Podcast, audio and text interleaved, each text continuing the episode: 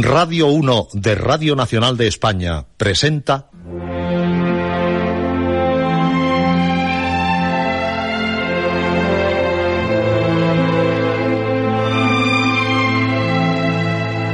Historias.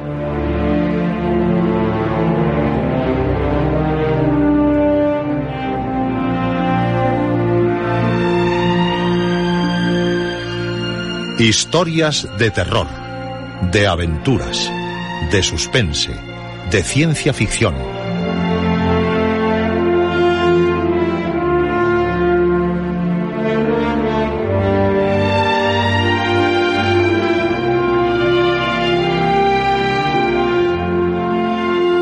Un programa escrito y dirigido por Juan José Plans.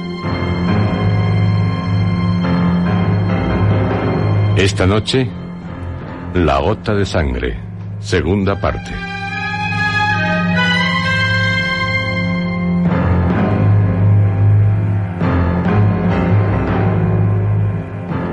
Esta es la noche más fantástica, la noche de historias, la noche de cuantos desean vivir las más inquietantes, las más extraordinarias, las más fabulosas historias.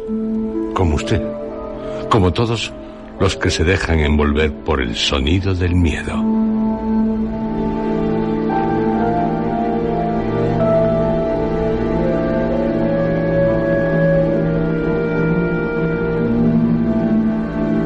Esta noche, dentro del ciclo que dedicamos a la literatura fantástica española e hispanoamericana, el segundo ciclo, continuamos ofreciéndoles La gota de sangre de Emilia Pardo Bazán. Una novela corta, publicada por primera vez en la colección Los Contemporáneos en 1911, año en el que también publicó otra novela, Dulce Sueño, y la segunda parte del ensayo La literatura francesa moderna, así como la transición.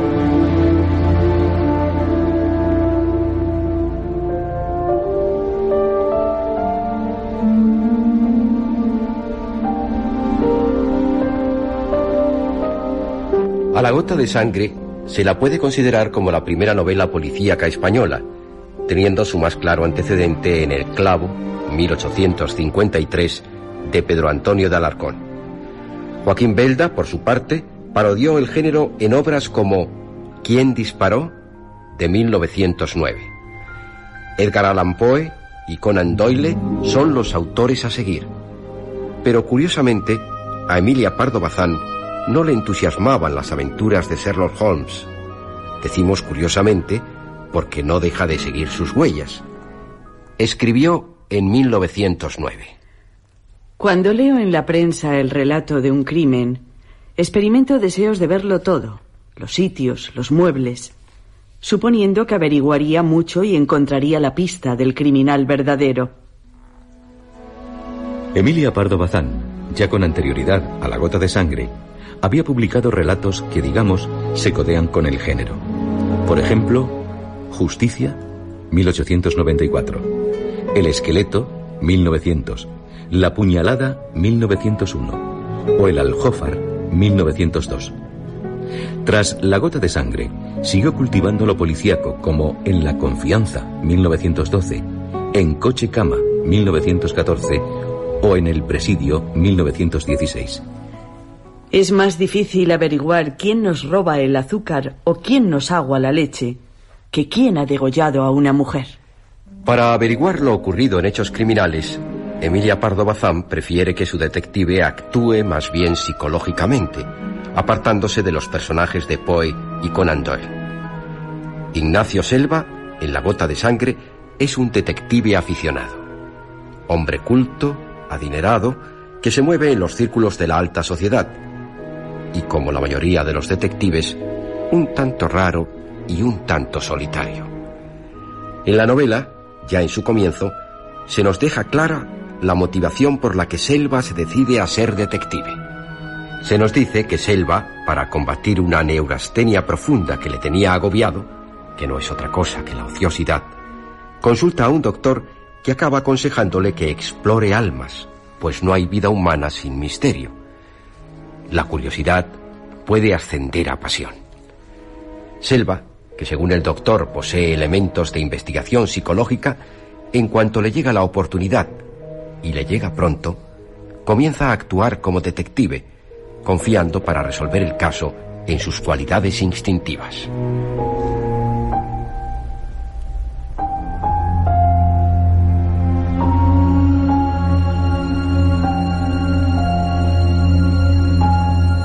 Y ya vivamos la historia de La gota de sangre, la historia de un crimen. Pero antes, recordemos lo que ya ocurrió. Ignacio Selva, en el Teatro Apolo, al pasar por una fila en busca de su asiento, parece molestar a otro espectador. Pero este, al reconocerle, le pide disculpas. Selva se queda extrañado por lo ocurrido. Es un tal Andrés Ariza quien se comportó de tal manera. Fijándose en él, acaba reparando que tiene una diminuta mancha roja en la pechera, una pequeña gota de sangre. Tal gota activa su imaginación. Al regresar a casa, en un solar abandonado, descubre un cadáver. Le pide al sereno que se ponga en contacto con la justicia.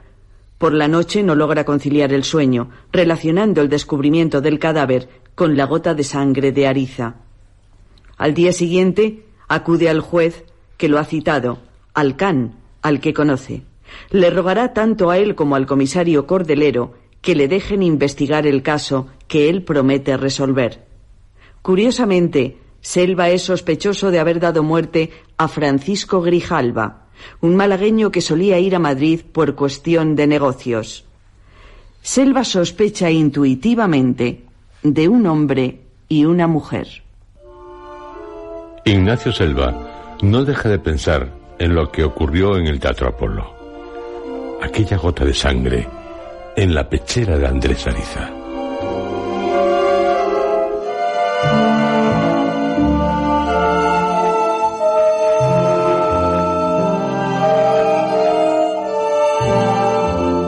La noche fue agitada como la anterior. Y volví a soñar cosas incoherentes, no sobre el crimen, sino sobre la insignificante incidencia del Teatro Apolo. Veía a Andrés Ariza precipitándose contra mí con el puño cerrado, en el cual, como si fuese un apache, ocultaba una llave inglesa armada de un pincho agudo, de esos que causan herida mortal. Cuando yo iba a gritar socorro, Ariza escondía la mano y me tendía la otra, dándome mil satisfacciones. La pesadilla duraba aún al entrar Remigio, con la misma cara larga de la víspera, anunciarme que ya estaba ahí ese señor. Que entre, hombre. No estés tan afligido, no nos ahorcan. Y tráeme el desayuno. Siempre ceñudo, Cordelero sacó su lista e intentó leerla. Un movimiento mío lo detuvo. Eh, tengo que pedir a usted mil perdones. Le hice trabajar demasiado y en balde. Debí decirle que no eran necesarios nombres ni informes de los inquilinos que viven con su familia y son gente respetable y formal. Eh, permítame usted. Don Antonio Díaz Otero y señora. No hay caso. Marquesa de la Isla Verde. Esa señora viuda y caritativa, tampoco. Conde de la Baldía. Setenta años. Reumático. Menos. General Escalante. Va, el general es una persona muy seria. A ver, a ver. Aguarde usted. Doña Julia Fernandina. Eh, ¿No es esta la que llamábamos Chulita Ferna? ¿La famosa hija del conde de la Tolvanera? Chulita. Vaya. En el número 15. Eh, eh, espere usted. Bueno, mil gracias, señor Cordelero. Si usted me lo permite, Guardo esta lista y me voy derecho al Hotel de Londres, donde la víctima se hospedaba. Ya se han hecho allí averiguaciones. No me toca exponérselas a usted. Pero eso a mí no se me escapó, señor de Selva. Lo supongo. Pero en fin, amigo, más ven cuatro ojos que dos. Lo que le suplico en cumplimiento de lo estipulado es que me acompañe al hotel para que no tengan reparo en facilitarme indicaciones. Es más, si usted quiere, será usted quien dirija las preguntas. Ya sabe usted que toda la gloria del descubrimiento en el señor Cordelero recaerá. Me miró entre zaino y escamón y se atusó el híspido bigote. Lo que encargo es reserva. Un cuidado infinito con la prensa, sobre todo al principio. No convienen espantaliebres. Deje usted que sigan acusándome. Nada de nuevas pistas. Me arrojé de la cama, me vestí en un vuelo y salimos por una puertecilla que se abría sobre el diminuto jardín de mi hotel y comunicaba con otra calle. Y bien nos avino, pues ante la verja hacían centinela tres reporteros de diarios que vanamente habían intentado corromper a Remigio y llegar hasta mí. En el hotel de Londres preguntamos por el dueño. Salió solícito y se puso a nuestras órdenes. Señaló a Cordelero. Ya estuvo aquí el señor ayer, horas después del crimen, y ha preguntado mil cosas. En fin, vuelvan a preguntar, que la verdad diremos. Nuestro afán es que todo se averigüe. Pobre señorito Paco, eh, tan simpático. Hay que reprimir la inmoralidad. Los tiempos están perdidos. Cuando habló así el hostelero, ponía yo en tensión mis facultades. Y allá en lo recóndito de mi ser espiritual, sentía algo tan anómalo que apenas acierto a definirlo. Era como si la intuición confusa y vaga cristalizase de repente y su punta afilada me hiriese, arrancándome un grito. Ahí, ahí parecía que exclamaba en la sombra una persona desconocida, distinta de mí mismo. La inspiración debe de revelarse en tal manera por una especie de dolor exaltado al impulsar a los actos que no tienen que ver con la razón, con sus cálculos lentos y sus vuelos cortos. De este escondido fondo psicológico salió la voz que pronunció como en sueños. Es cierto. Le han preguntado a usted mucho, pero es preciso completar la indagatoria, enterándose de cuándo vino aquí por última vez a visitar o buscar al señorito Grijalva, ese amigo suyo, el señorito de Ariza. ¿Verdad que viene de lo alto? Verdad suprema. A mi interrogación, lanzada al azar desde lo desconocido, el fondista, con la mayor naturalidad, respondió. Deje usted que recuerde. El caso de la muerte del señorito Francisco ocurrió el lunes. El sábado había estado aquí el señorito Dariza, pero no subió. Mandó recado de que el otro bajase. Por eso me enteré. ¿Venía mucho? No, señor. Venía rara vez. Pero... ¿Se pone enfermo el señor? Tiene un color malísimo. ¿eh? Es que encuentro muy frío este locutorio. Eh, siga, siga. Dice usted que venía poco. El caso es que se veían. Como verse, no digo que no se viesen. Yo solo me entero de lo que pasa aquí. Fuera, cada huésped tendrá sus amistades. ¿Qué negocios traía ahora el señorito Paco? ¿Lo sabe usted? Vamos, como saber de fijo, de fijo no. Pero serían, como siempre, de esa sociedad, la azucarera, eh, que representaba. Ya otras temporadas que estuvo trabajó en recoger créditos. ¿Sabe usted si las sumas que cobraba las giraba a Málaga o las depositaba en alguna parte? El fondista trató de hacer memoria. De eso me preguntó también el señor Cordelero. Yo ciertamente no sé. Lo único que puedo recordar es que pedía a veces comunicación por teléfono con el banco. En el banco debía de depositarlas. ¿Puedo ver la habitación del muerto? Está sellada por el juzgado. Sin autorización. En ese caso, retirémonos. Poco fruto ha dado esta indagatoria.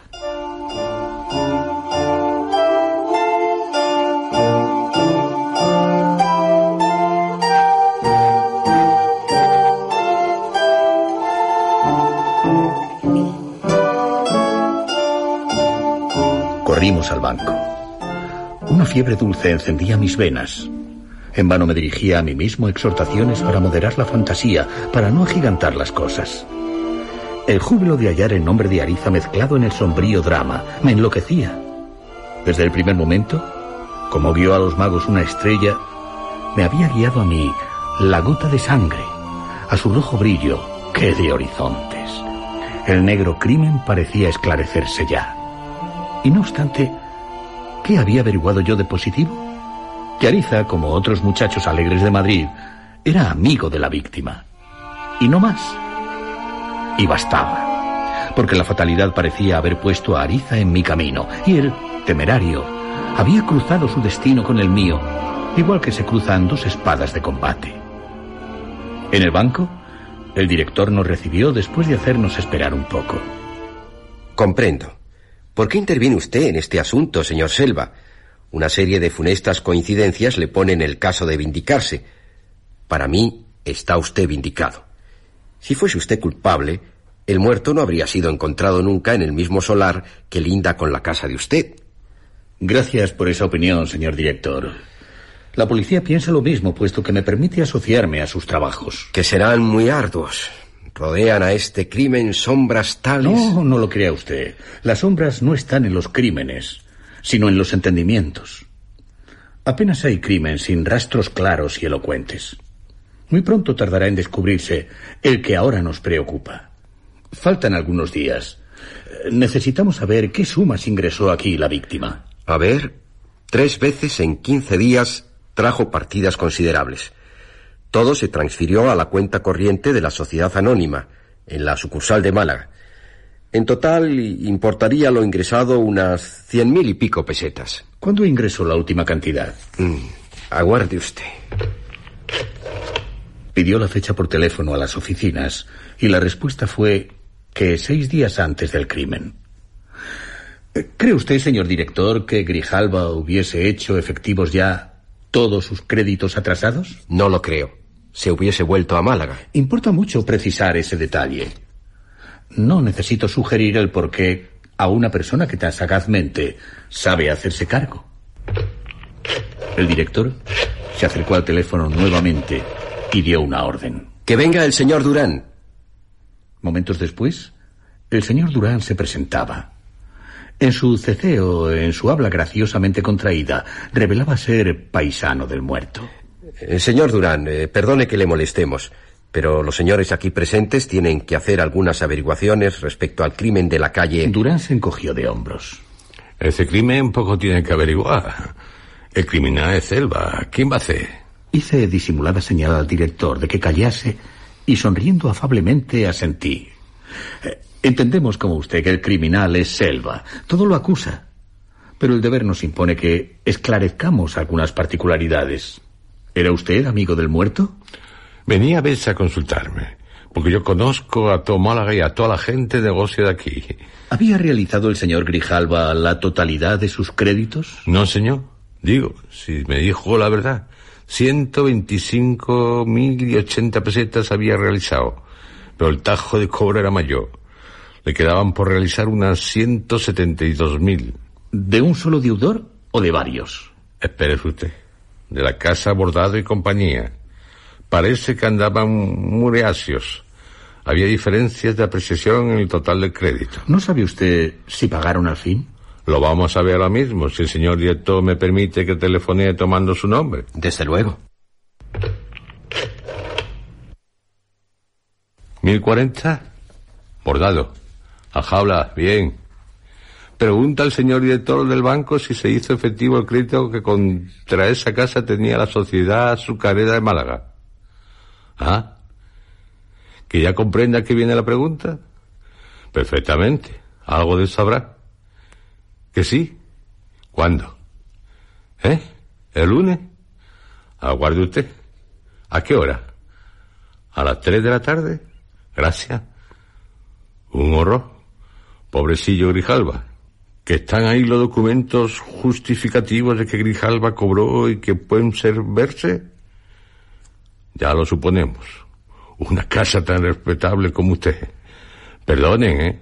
Gracias. ¿Qué tiene usted, señor Selva? Se ha puesto usted muy encarnado. ¿Se ha puesto usted malo? No, no, señor.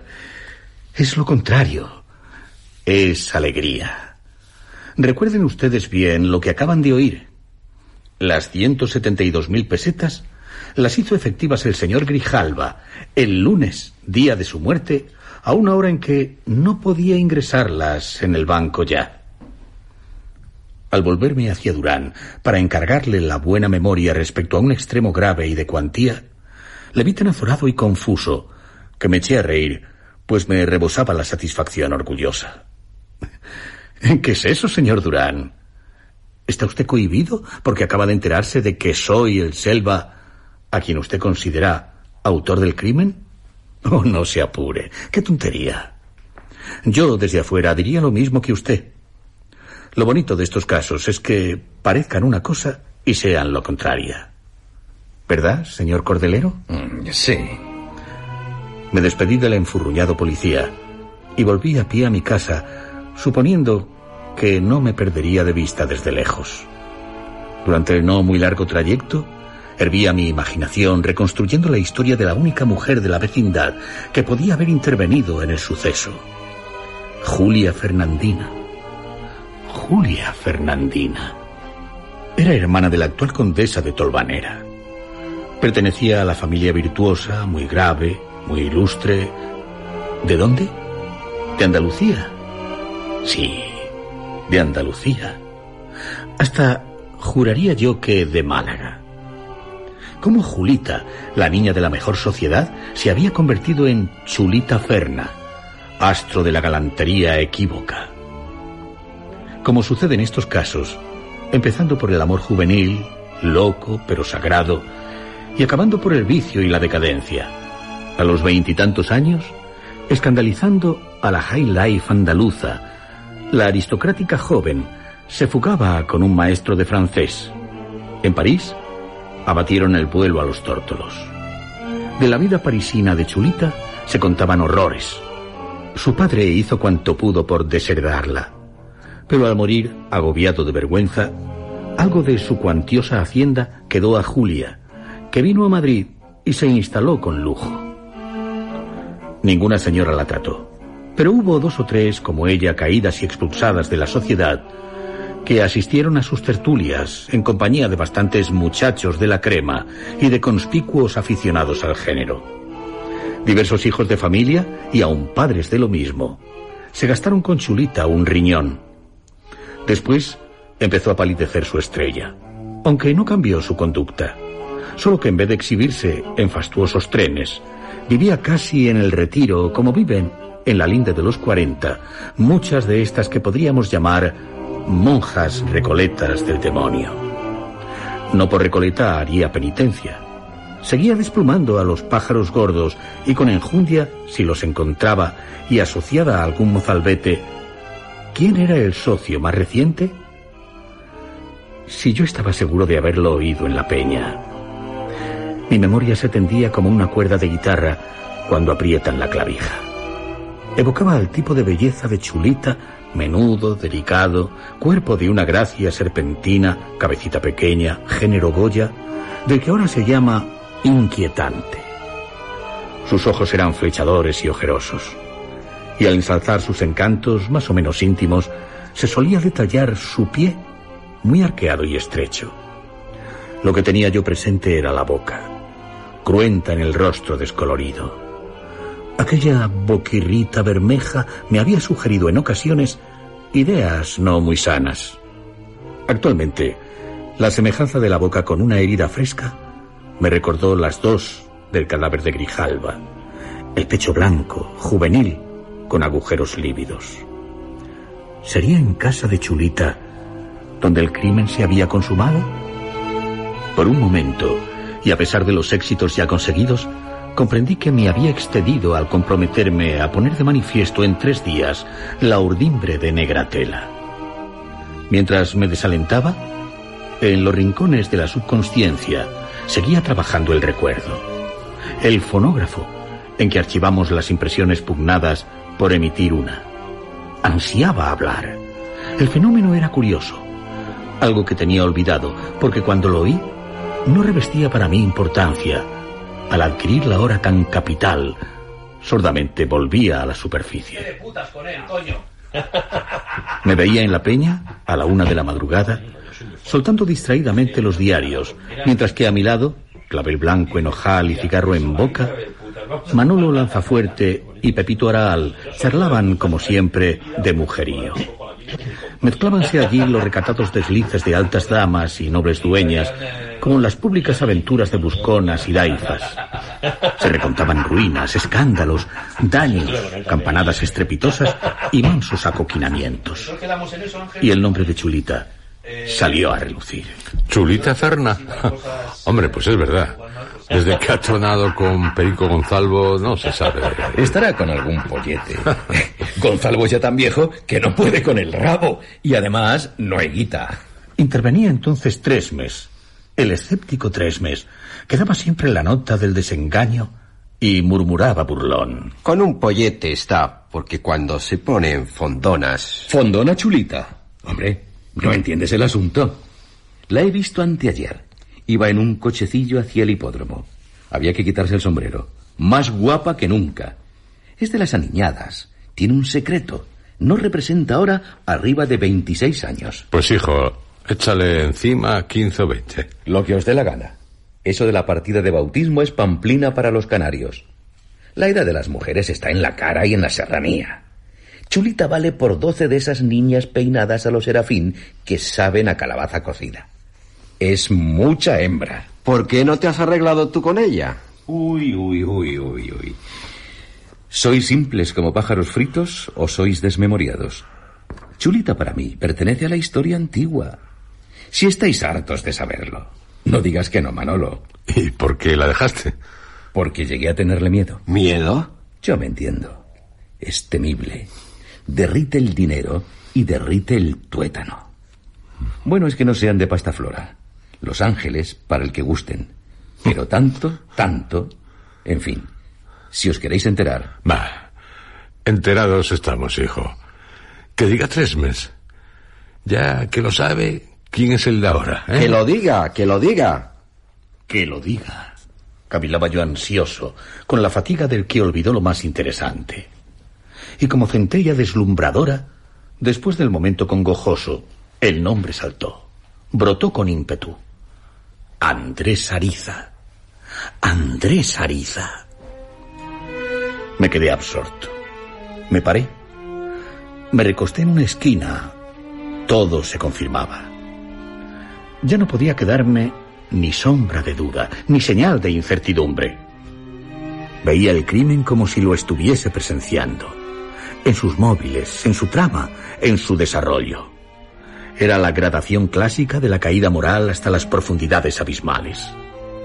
La pareja apurada por ahogos de dinero, las combinaciones infructuosas para granjearlo, la hipótesis criminal empezando a agitarse y rebullir como insecto venenoso en su pensamiento.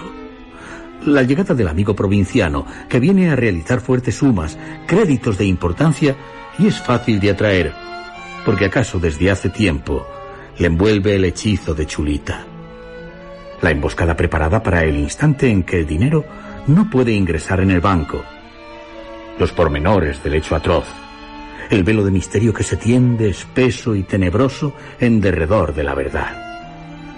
Y todo lo había yo descubierto, solo, con la fuerza de mi instinto, con el romanticismo de mi fantasía, combinando los sucesos reales, visibles, para encontrar la clave de los recónditos. No se trataba ya sino de confirmar lo adivinado.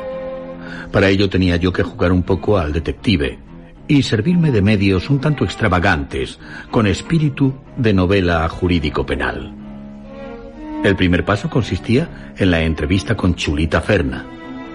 Lo que esa entrevista hubiese de ser, me lo dictarían las circunstancias, la casualidad amiga, el azar, terrible numen que tanto me iba protegiendo. En mi situación, ¿qué haría un detective profesional? La cosa es obvia. Empezaría por disfrazarse. Apenas lo hube imaginado, empecé a dar vueltas a la idea del disfraz. Quería uno que me permitiese recobrar mi personalidad a todo momento, sin la ridiculez de las barbas postizas y la blusa de albañil, sin renunciar ni breves instantes a la exterioridad de la clase social a que pertenezco. Chulita me conocía muy poco, de vista de años atrás. Yo no la tenía inscrita como Pepito Aral en los anales de mi pasado. No era pues necesario realizar una gran transformación. Entré en una barbería y me hice rasurar barba y bigote según los últimos cánones de la moda. Adquirí en una perfumería una cajita con pasta para comunicar a la piel un ligero tinte rojizo y me dirigí a mi casa con propósito de estrenar un terno que acababa de recibir de Londres. Adquirí la certidumbre de que Cordelero seguía vigilándome y de que no se me perdía de vista porque dos sujetos de indudable traza policíaca que se hacían los transeúntes alrededor de mi hotel no ocultaron un movimiento de asombro al verme entrar afeitado y otro más marcado aún, hosco y violento, al verme al poco rato salir convertido en inglés elegante. No supieron disimular su alarma y persuadidos de que iba derecho al tren, me siguieron y sin disimulo, quizá resueltos a echarme mano. No sería pequeña su admiración cuando comprobaron que me dirigía sencillamente al número 15 de la calle inmediata. Y previa una pregunta al portero, subía las escaleras despacio, como quien va de visita. Al llamar en el piso entresuelo de la mundana, salió una doncella pizpireta, cuya respingada carilla y gesto picaresco reñían con las ideas tétricas que me guiaban allí. Me preguntó si la señora me esperaba, con mezcla de reserva y melosidad. Le contesté intrépido. Por lo menos sospechaba mi venida. Traigo recado del señor Ariza, un recado urgente. Era arriesgado, pues Ariza podía encontrarse allí mismo, pero solo con audacia se avanza en ciertas situaciones. La doncella me invitó a pasar y me preguntó a quién anunciaba. Di un nombre inventado, mixto de inglés y español, y me introdujeron en la sala, refinadísima y con notas de arte delicado, de chulita. Desde la puerta, un perfume insinuante se me coló por las narices dominándome el sentido. Era el aroma trastornador de la blanca y carnosa gardenia. Soy muy sensible a los perfumes y, si no me dan jaqueca, al menos me encalabrinan los nervios y me producen una excitación malsana. Aquel aroma, ya percibido en el teatro de Apolo, me recordaba la gotezuela de la sangre. Entré en la sala bajo el influjo de tal olor que delataba y acusaba a Chulita. Como efluvio ya perdido y lejano, acudió a mi sensibilidad íntima la reminiscencia de otra sensación. Se me figuraba que también el muerto y los objetos lanzados a mi dormitorio, que habían pertenecido al muerto, exhalaban ese olor que yo, desde el teatro, traía como una obsesión en mis mucosas. Esperando, ocupé un sillón de forma muy elegante, igual que el resto del mobiliario. El retrato de Chulita, hecho por un pastelista de moda, se ostentaba sobre el sofá. El artista, muerto muy joven, había traducido fielmente aquella expresión enigmática de los oscuros ojos, aquella sangrante frescura de la boca y además el modelado exquisito de un busto perfecto, diminuto como el de una niña, diabólicamente virginal, que señalaba el ceñido traje, de forma imperio, de gasa rojiza, realzado por cinturón y bordados de plata oxidada. Oh, mujer, señuelo del espíritu del mal, bajo esa gracia tuya, late el hervor de la gusanera del sepulcro. Cinco minutos tardaría en presentarse la pecadora. Durante ese corto plazo, yo había trazado mi plan de compañía.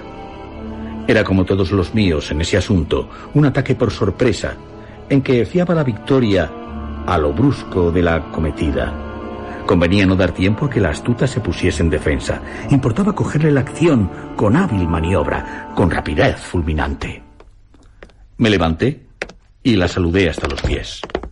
Venía risueña, infantil, divinamente ataviada con un traje de interior de crespones y cintas fofas. Representaba a los veinticinco a lo sumo, pero doloridas ojeras de color malva orlaban sus ojos de sombra. Un azoramiento reprimido y nervioso se revelaba en la retracción involuntaria de la mano que me tendió y que estaba fría y madorosa a la vez. Le he anunciado que vengo de parte de Ariza. Perdone usted, señorita, este pequeño engaño, cuyo objeto era ser recibido prontamente. Vengo por cuenta propia. Soy malagueño, criado en Londres, y conozco mucho y desde hace bastantes años a la familia de don Francisco Grijalva, que ha sido asesinado, como usted no ignora. Un tinte terroso se esparció por la cara de Chulita, y sus pupilas giraron como si la cegase un rayo de luz demasiado fuerte. No comprendo, señor mío, qué relación puede... Ay, señorita. Veo que se encuentra usted muy atrasada de noticias. Ya me lo temía yo. Los que tenían obligación de velar por usted son los que la abandonan llegado el momento crítico. No se comprende que, amándola a usted, Ariza proceda de tal modo. Usted ignora la tormenta que se ha formado y va a estallar y a caer sobre su cabeza de usted. En Málaga y también aquí, la gente empieza a señalar como culpables de la muerte de Grijalva. ¿No adivina usted a quién? ¿Cómo quiere usted que adivine? Contestó rehaciéndose y flechándome su relampagueante mirada, en que la soberbia era, lo comprendí, disfraz de un pavor hondísimo. Es posible que nada sepa usted. ¡Qué indignidad! Tenerla usted en la ignorancia de lo que tanto le importa. Ya desechada una falsa pista, se sigue otra. Todo Madrid, soliviantado por este crimen del gran mundo, señala a usted y a Ariza como autores de la tragedia. Pero, ¿qué? Un movimiento confuso, un balbuceo cortado, salió de los labios de grana que amorataban en aquel momento el reflujo de la sangre al corazón. Vi que estaba bajo la presión del terror del animal cogido en el lazo, bajo el dominio del puro instinto, y comprendí que, por unos momentos, era mía. Decidí aprovecharlos. Va usted a ser presa sin tardanza. Ariza. Esto es lo peor. En vez de prevenirla usted, se ha marchado. Nadie sabe dónde. Se le busca, pero no se ha dado con él. Era aventurado el golpe, pues Ariza podía en aquel mismo momento llamar a la puerta. Yo contaba con la casualidad, próvida, oportuna. Hice bien. Ariza, yo... Oh. Chulita no dudó. Se vio perdida. Quiso gritar y no pudo. Se llevó la mano a la garganta y, aumentada su palidez hasta un tono mortal, cerró los ojos desvaneciéndose. Creo que... Entonces hice algo osado, más loco. La tomé en brazos y avancé con mi carga casa adentro. Como había supuesto, el gabinete y la alcoba estaban seguidos en pos de la sala. No dividían a la alcoba del gabinete, sino dos altas columnas, detrás de las cuales colgaba una cortina de espléndido encaje de Bruselas hecha expresamente sin duda, pues ostentaba el monograma de Julita y la corona condal del atolvanero, no sin derecho, pues la hermana de Chulita no tenía hijos. Vi esto en un relámpago de ojeada. Mis facultades parecían haberse centuplicado. La inspiración acudía, preparaba mi drama mentalmente, como el artista su creación. Levanté la cortina riquísima y apareció el lecho de madera blanca con tallas doradas, admirables de rosas, carcajes y palomas, velado también de encajes, mullido de sedas. Era allí, en aquel nefando altar de galantería y depravación, donde había sido sacrificada la víctima. Me representaba la escena. Grijalba dormido e inerte. Ariza clavándole su estoque, atravesándole el corazón, y a pesar de lo corto de la hemorragia en tales heridas, recibiendo sin saberlo en la pechera la marca, el estigma del crimen, la gota de sangre que me había iluminado como un astro rojo. Deposité a Chulita encima del lecho. Continuaba el síncope. Le di aire con mi pañuelo y como no volvía en sí, busqué la complicada abertura de su corpiño y desabroché y arranqué cintas y desvié telas para que respirase. Y de una mesilla con chismes de plata tomé precipitadamente un pulverizador. Del pulverizador salió un agua impregnada de aquel mismo capcioso, embriagador perfume que se respiraba en torno y cuyo vaho jaquecoso vino a mí en el teatro, saliendo de las ropas del asesino. Un olor es una cosa viva, o al menos un duende que se nos mete en el ánimo y lo conturba y lo posee y lo embriaga. Yo perdí la razón y me entregué a la sugestión del perfume. Abrió ella lentamente los ojos. Suspiró y con impensado movimiento echó a mi cuello los brazos. Una sonrisa silenciosa florecía en el rojo cáliz de su boca sangrienta y en el negro abismo de sus pupilas un reflejo infernal me atraía y me espantaba. No era la mujer y sus ya conocidos lazos y redes lo que causaba mi fascinación maldita.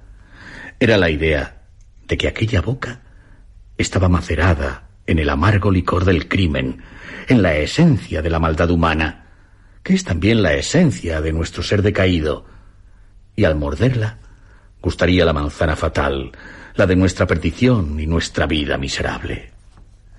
Ella, muy bajo, repetía. Sálvame. Ese infame me ha abandonado.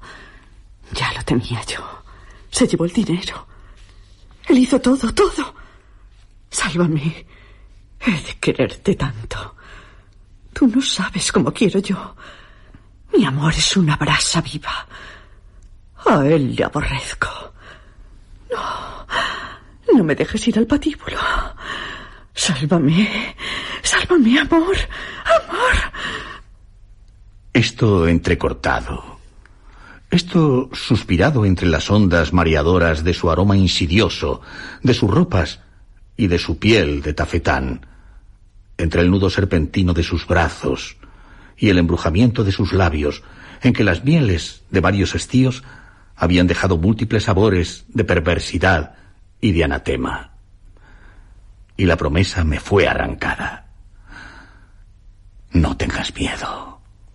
Te salvaré. Por orden mía, hízome después el relato del crimen. Todo combinado por Andrés. Todo. Repetía rebajándose ante mí con vileza de querer trasladar la culpa, porque sería noble defender al otro. Pero Chulita parecía más mujer al temer y mentir. Y yo la miraba compasivo me olvidaba de que poco antes había entrado en la morada de Chulita dispuesto a tenderle un lazo que la perdiese, a adquirir las pruebas de su crimen. Fue el filtro de las épocas poco varoniles, el de lenidad e indulgencia, lo que corrió por mis venas durante un momento, momento irreparable. Acababa de comprometerme a salvar a la mujer y mi compromiso me hacía en cierto modo cómplice de los dos reos. El eje de mi conciencia había girado, cambiando la orientación de mi espíritu. Una parte del pecado me correspondía ya. La horrible manzana había crujido entre mis dientes y su ceniza me obturaba la garganta, me cegaba los ojos. Yo me acostaba allí donde habían asesinado la cortesana y el perdido y su crimen me entraba por los poros, me subía al cerebro, serpenteaba por mis nervios cuya vibración sensual duraba aún y me envolvía en un aire de insensatez tal que, sin saber lo que hacía, abrí la ventana del gabinete y expuse mi frente al aire puro y helado del exterior. Era una imprudencia incalculable.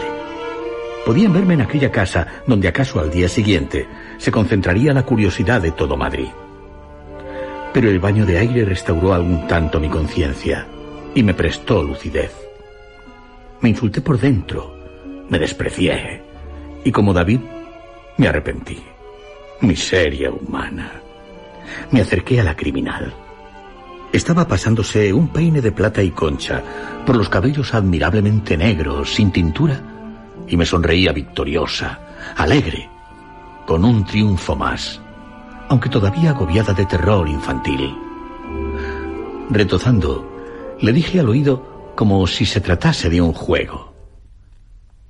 ¿Ves?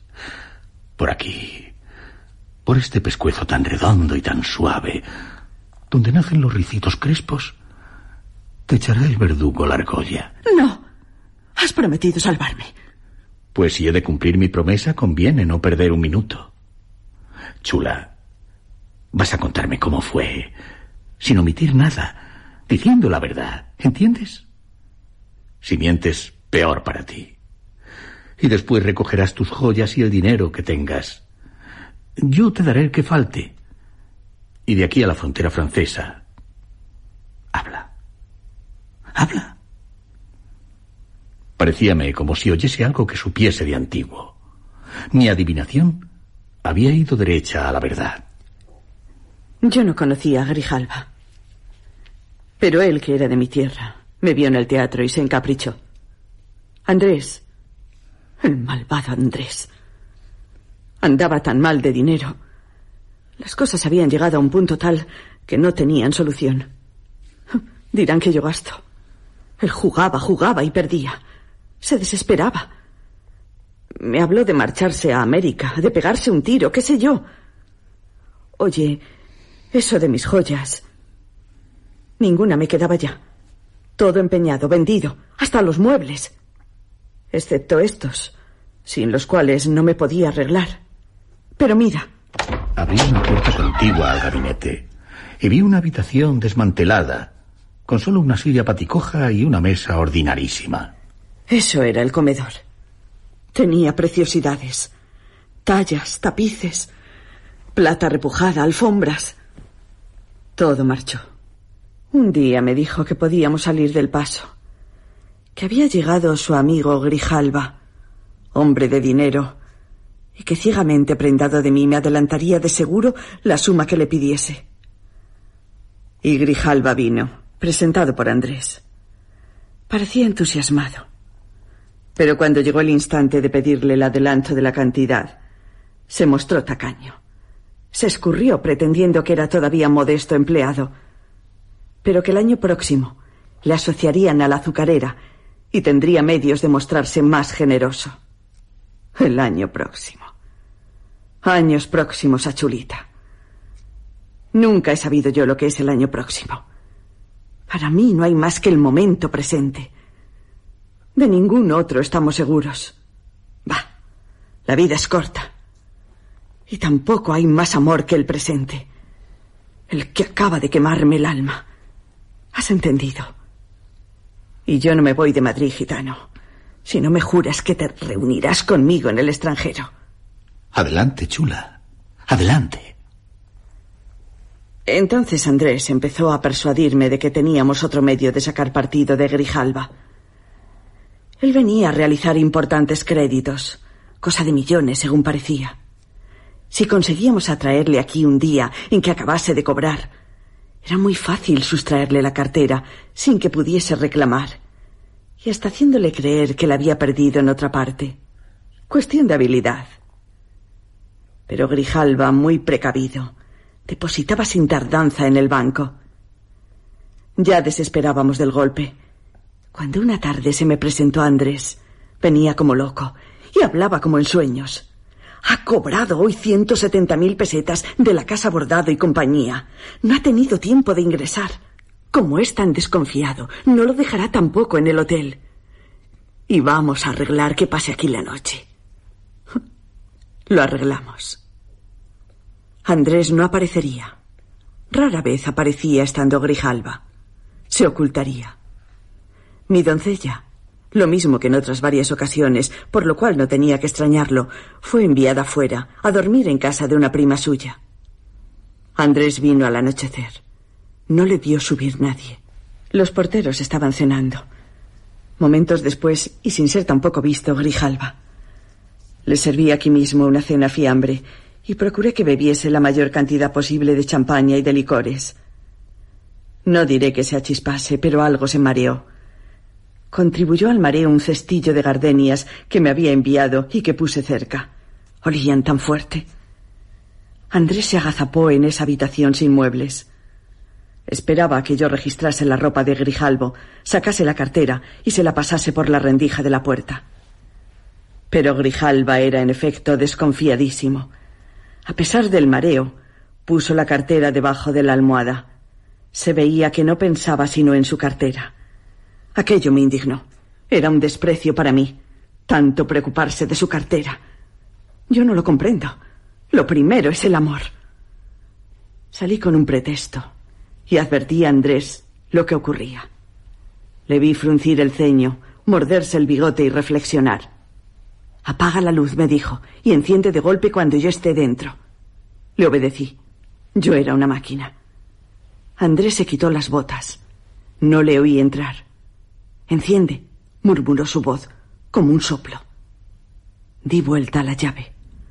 No tuve tiempo sino de ver un relámpago.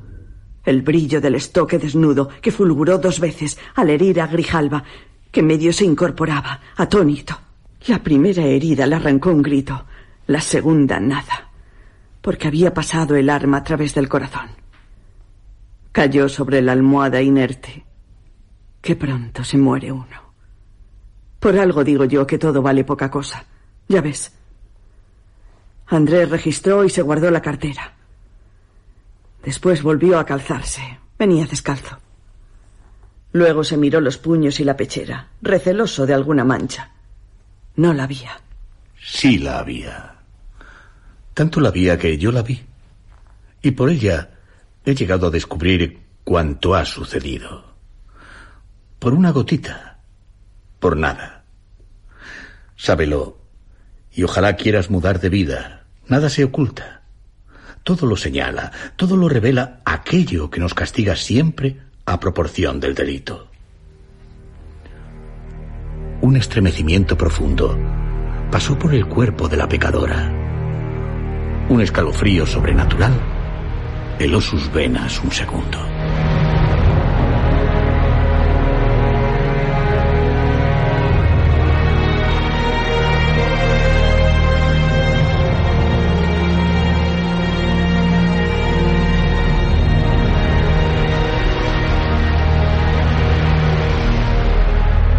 La gota de sangre, una inquietante novela corta de Emilia Pardo Bazán.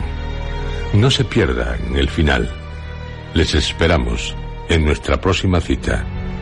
A todos los miembros del Club Historias, a cuantos desean vivir las más extraordinarias historias escritas por los grandes maestros de la literatura universal, como Emilia Pardo Bazán.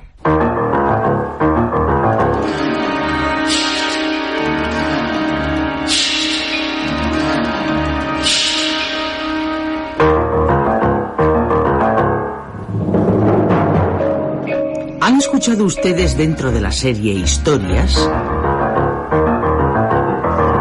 La gota de sangre, segunda parte.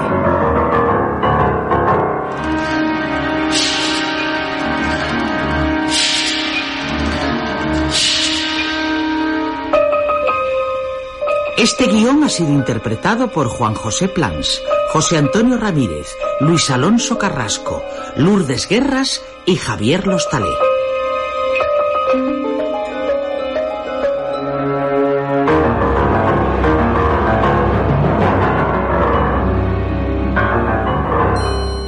Efectos especiales, Joaquín Úbeda.